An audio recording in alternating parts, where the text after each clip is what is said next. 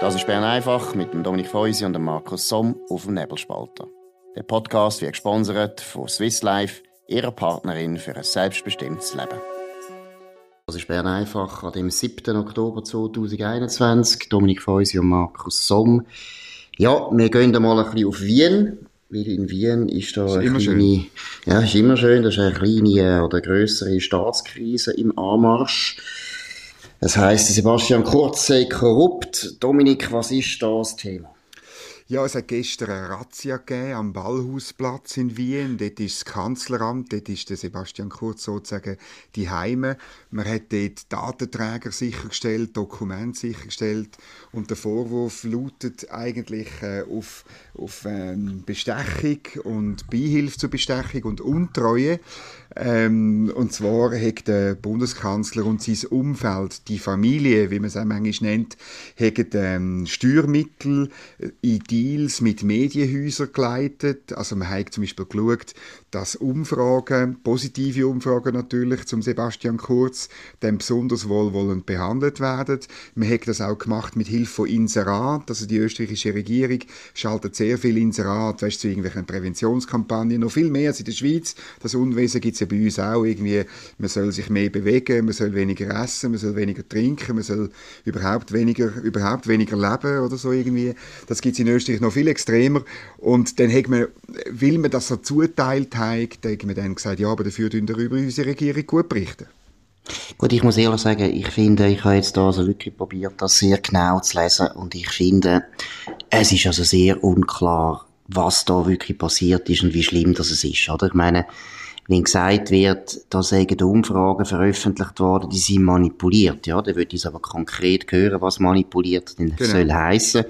Genau. Zweitens äh, würde ich auch wissen, ich meine, das Finanzministerium hat immer Inserat geschalten, offensichtlich. Mhm in äh, österreichischen Zeitungen. Und da würde ich auch wissen, haben sie vorher keine geschaltet oder haben sie jetzt mehr geschaltet? Also ich ehrlich gesagt bin ich also da gespannt, was da untersucht wird. Ich habe sehr stark den Verdacht, wenn man sich anschaut, die Vorwürfe, also auf den ersten Blick tönt das ja ganz verreckt. Und wenn man nachher ins Detail geht, hat man so das Gefühl, ei, ei, ei, stimmt das überhaupt? Und ist jetzt da die Regierung unter dem Kurz ganz anders als alle vorherigen Regierungen? Also, für mich schmeckt das Ganze nach einer politischen Agenda, die da die Staatsanwaltschaft hat. Das ist natürlich ein bisschen so, oder? Ich meine, man ist äh, wegen dem Ibiza-Skandal ist man die Blauen, also die FPÖ, die Regierung losgeworden. Und jetzt ist klar, das rote, rot-grüne Österreich will dann noch Sebastian Kurz loswerden. Er ist das grösste Polittalent von dem kleinen Land, eigentlich seit dem Bruno Kreisky, könnte man fast sagen. Und was die Umfragen angeht, ich habe ja mal ein Jahr in Innsbruck in Österreich studiert, das ist zwar schon lange her, 1995, 96, aber bei diesen Umfragen musst du wissen, es gibt wie bei, bei vielen politischen Sachen gibt es zwei Reichshälften. Das wird auch so gesagt, die rote und die schwarze. Heute ist der Sebastian Kurz Türkis, aber es ist immer noch die gleiche Hälfte, oder? Und ich kann mich gut erinnern, ich bin bei einem Politikwissenschaftler in Innsbruck, bei einem Roten, in die Vorlesung und der hat Umfrageergebnisse uns gegeben. Und wo ich das in meinem, ähm, sagen wir, schwarz dominierten Studentenheim erzählt habe, ist sofort jemand von der ÖVP und hat unbedingt das Skript haben, oder? Weil man hat wissen, was der Rot erzählt. Und das ist halt wirklich da auch so, oder? Ich meine, die, die, ich bin überzeugt, die Umfragen werden gemacht, sie werden ja, ob sie jetzt manipuliert sind oder nicht. Umfragen sind immer manipuliert, wie man sie so gestaltet. Das wissen wir ja auch, oder? Absolut. Und, und, dann werden die irgendwo platziert. Das haben die Roten ganz sicher nicht anders gemacht wie der Sebastian Kurz. Gut, und der Punkt ist eben, es sind Umfragen gewesen, die anscheinend das Finanzministerium finanziert hat. Und da müssen wir jetzt halt wissen, ist das ungewöhnlich oder haben die das früher auch schon gemacht? Ist das einfach normal? Es sind Umfragen gewesen, wo es darum gegangen ist, wie die Wahlen ausgehen. Die Umfragen haben sich als relativ genau erwiesen. Also das ist so. kann, ich nicht ganz, so. kann ich nicht ganz nachvollziehen, warum die sollen manipuliert gewesen sein, wenn, wenn ja nachher das Wahlergebnis auch so ist. Dann sehe ich auch nicht ganz ein, warum die den Kurz können, äh, bevorteilen, weil er ist dort ein Rival gewesen. Es ist um einen innerparteilichen Streit gegangen, wer da mhm. Karriere macht in der ÖVP. Also für mich alles noch recht undurchsichtig und die Medien tun eigentlich den Sebastian Kurz schon jetzt praktisch äh, ja, also der ist jetzt schon weg, hat man das Gefühl, wenn man so liest zuerst, oder? Und, und wie so häufig ist, man muss also wirklich richtig anfangen, selber nachforschen, bis man überhaupt rauskommt, um was geht es eigentlich? Mm. Was ist passiert und so weiter.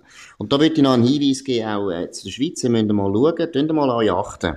Könnt mal den Stellenanzeiger schauen, Print bei allen, den meisten Zeitungen. Am meisten fällt es mir immer auf bei der Zürich Zeitung. Die Zürich Zeitung hat nur noch Stellenanzeigen von staatlichen oder staatsnähen Institutionen. Mhm. Und da muss ich jetzt ehrlich sagen, es ist noch komisch, warum eigentlich der Staat immer noch Stelleninserat macht im Print. Ich genau. finde das ja gut. Ich meine, wir leben auch davon, aber es ist ja eigenartig, dass Privatwirtschaft... Also wir, leben nicht davon. wir leben nicht davon, aber. Privatwirtschaft genau. macht das ja nie mehr. Ja. Nur noch der Staat. Und da fragt man sich schon, ob da nicht auch unser Staat im Prinzip ein gewisses Wohlwollen bei den Medien will kaufen mit solchen Inseraten. Das ist eine wichtige Einnahmequelle von diesen Medien. Und man fragt sich auch ein bisschen, ob da eine gewisse Staatsabhängigkeit fast gefördert wird, oder? Muss mal, müssen mal achten, gehen mal einfach bei der Zürich Zeitung schauen, Stellenanzeigen sind praktisch alles Universitäten oder Verwaltung. Es ist praktisch gar nie irgendein Inserat ja, aus der Privatwirtschaft. Es macht keinen Sinn. Oder? Und ich würde mit dem sagen, das ist praktisch ein bisschen ähnlich, oder? Da tut man auch, da tun Behörden natürlich damit sich ein gewisses Wohlwollen in den Medien erkaufen. Und auch da muss ich sagen, ich sehe nicht ein, warum das der Staat seine Stellen so ausschreibt. Da hat man wirklich das Gefühl, da geht es um etwas anderes. Ja, das ist gut möglich, oder? Und, und du hast es angetönt, ähm, das läuft bei uns eigentlich auch auf eine Abhängigkeit raus. Das gibt, den Effekt gibt es bei uns auch. Wenn er nicht gezielt ist, oder weißt, wenn es nicht wirklich eine Abmachung ist, das ist der Vorwurf in Österreich, dann ist es sicher eine indirekte Abhängigkeit. Und der Vorwurf, eben, wenn es in Österreich wäre, wirklich, dass es wirklich ein Deal wäre, oder? Zwischen dem Einsatz von diesen Steuermitteln und den Medienhäusern dann muss man sicher auf den Grund gehen. Jetzt, was könnte passieren? Es ist noch interessanter, müssen wir lobend erwähnen, der SRF-Korrespondent in Wien, der Peter Balzli, sagt, ja, also so schnell ist der kurz dann noch nicht weg. Das finde ich eine sehr eine gute Stimme. Wir müssen einfach auch ähm, die Mehrheitsverhältnisse äh, sehen, oder? Also im sogenannten Nationalrat in Wien, im Parlament von Österreich, wo 183 Leute sitzen, hat der Kurz 71. Und der nächstgrößere äh, die nächstgrößere Partei ist der SPÖ mit 40. Also du siehst du einfach, er ist der Grö die, mit großem Abstand, fast doppelt so groß wie die SPÖ.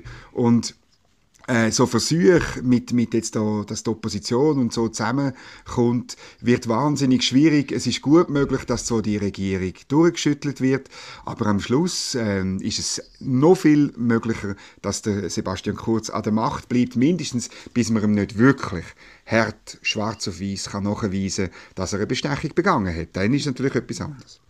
Genau, und eben Bestechung, es geht darum, dass er im Prinzip einen Deal gemacht hat, wir gehen da ins Rat, dafür tun ihr über mich, Sebastian Kurz, in euren Zeitungen, es geht da um Österreich, das ist eine sehr grosse Zeitung, tun ihr wohlwollend berichten. Mhm. Und das wollte ich dann zuerst mal noch sehen, ob man das auch wirklich so kann belegen kann, ob es überhaupt stimmt. Ich meine, eben, wie kann man über Umfragen wohlwollend schreiben, verstehe ich auch nicht ganz. Also, da sind für mich sehr viele Fragen offen und es ist ein bisschen, äh, eine Entwicklung, die, finde ich, äh, uns sowieso mit Besorgnis sollte erregen, dass man immer mehr den politischen Kampf eigentlich mit der Justiz führt. Ich meine, wir kennen es natürlich aus Amerika ganz massiv. Dort werden die Präsidenten ja, ja. praktisch äh, ins, äh, genau. in den Rücktritt hineingetrieben mit dem Justizsystem und wie wir jetzt wissen, also nicht praktisch, alle Vorwürfe gegen Trump, was äh, die Russen, die Russen Engagement Connection, betrifft, genau. sind völlig falsch gewesen. Sie sind von der Kampagne von Hillary Clinton finanziert und gesteuert worden. Also das ist eine ganz eine extreme Geschichte in Amerika. Unsere Medien tun das relativ tief hängen, weil Trump hat mir ja so nicht mögen. Aber grundsätzlich ist es einfach ein Phänomen, das man überall im Westen können langsam beobachten Man will nicht mehr wählen in der Politik als wichtige, wichtige Gradmesser für die Auseinandersetzung akzeptieren, sondern man macht das mit der Justiz. Und ich muss noch eins betonen. Also wenn ich es genau lese, was jetzt da der Sebastian Kurz soll verbrochen haben, da ist also noch nicht, da ist noch sehr viel, sehr unklar und von dem her bin ich also auch gespannt, wie das ausgeht. Aber wir kommen da gerade zu einem zweiten Thema, wo natürlich bei der Schweiz eben genauso ein Thema ist. Du hast vorher auch gesagt, mit der Präventionskampagne es ist einfach so, Medien haben mittlerweile auch eine grosse Einnahmequelle von den Medien, sind staatlich finanzierte Inserate oder Aktionen und so weiter. Und wenn dann das Mediengesetz noch sollte kommen und das dann durchkommt, wo dann äh, Medien direkt, und nicht so, ich rede jetzt nicht von der Presseförderung, die indirekt ist, sondern es geht jetzt um digitale Medien, direkt gefördert werden, haben wir dann also sehr ähnliche Zustände. Ja, sie sind einfach institutionalisiert, oder? Also das ist dann in einem Gesetz drin, und, aber die Frage ist, ob das dann besser ist, ob die, die faktische Abhängigkeit oder mit, mit dem Geschmäckchen von Korruption, ob die äh, besser ist, wenn sie demokratisch legitimiert ist. Nein, sie ist natürlich nicht besser, weil die Freiheit der Journalistinnen und Journalisten auf dem Spiel steht. Und das führt mich zum, zu einem wichtigen Thema. Wir haben heute die akkreditierten Bundeshausjournalisten haben heute ein Mail bekommen von der Bundeskanzlei, dass nämlich Zertifikatspflicht äh, gilt im äh, dort in dem Saal bei uns im Medienzentrum, wo die Medienkonferenzen stattfinden. Das führt dann dazu, dass wir auch wieder das Zweite können an die Medienkonferenzen gehen. Und jetzt kommt das große Aber die sogenannten bilateralen Interviews, die es nach Medienkonferenzen gegeben hat, also man hat so können anstehen und dann hat ein Bundesrat, äh, ja, jeder, der hat wollen, an sich zwei, drei Fragen beantwortet, so im O-Ton, oder? Die bilateralen Interviews, die ganz wichtig sind, natürlich für die Radiostationen, aber auch, auch ich als Printjournalist äh, und jetzt Online-Journalist, ich bin gerne noch rasch gegangen und habe vielleicht eine Frage noch, noch oder eine Verständnisfrage auch einem Bundesrat noch direkt gestellt oder auch vielleicht zwei, drei Worte einfach sonst gewechselt. Mir kommt ja die Leute sonst fast nicht an. Die bilateralen Interviews, die gibt es nicht. Ich zitiere aus dem Mail. Der Bundesrat hat nun beschlossen, an dieser Regelung, also dass es die Interview nicht gibt, auch nach der Pandemie festzuhalten und darauf zu verzichten. Ist noch, man beachtet die Wortwahl. Der Bundesrat verzichtet auf die Interviewmöglichkeit ja. sozusagen, oder?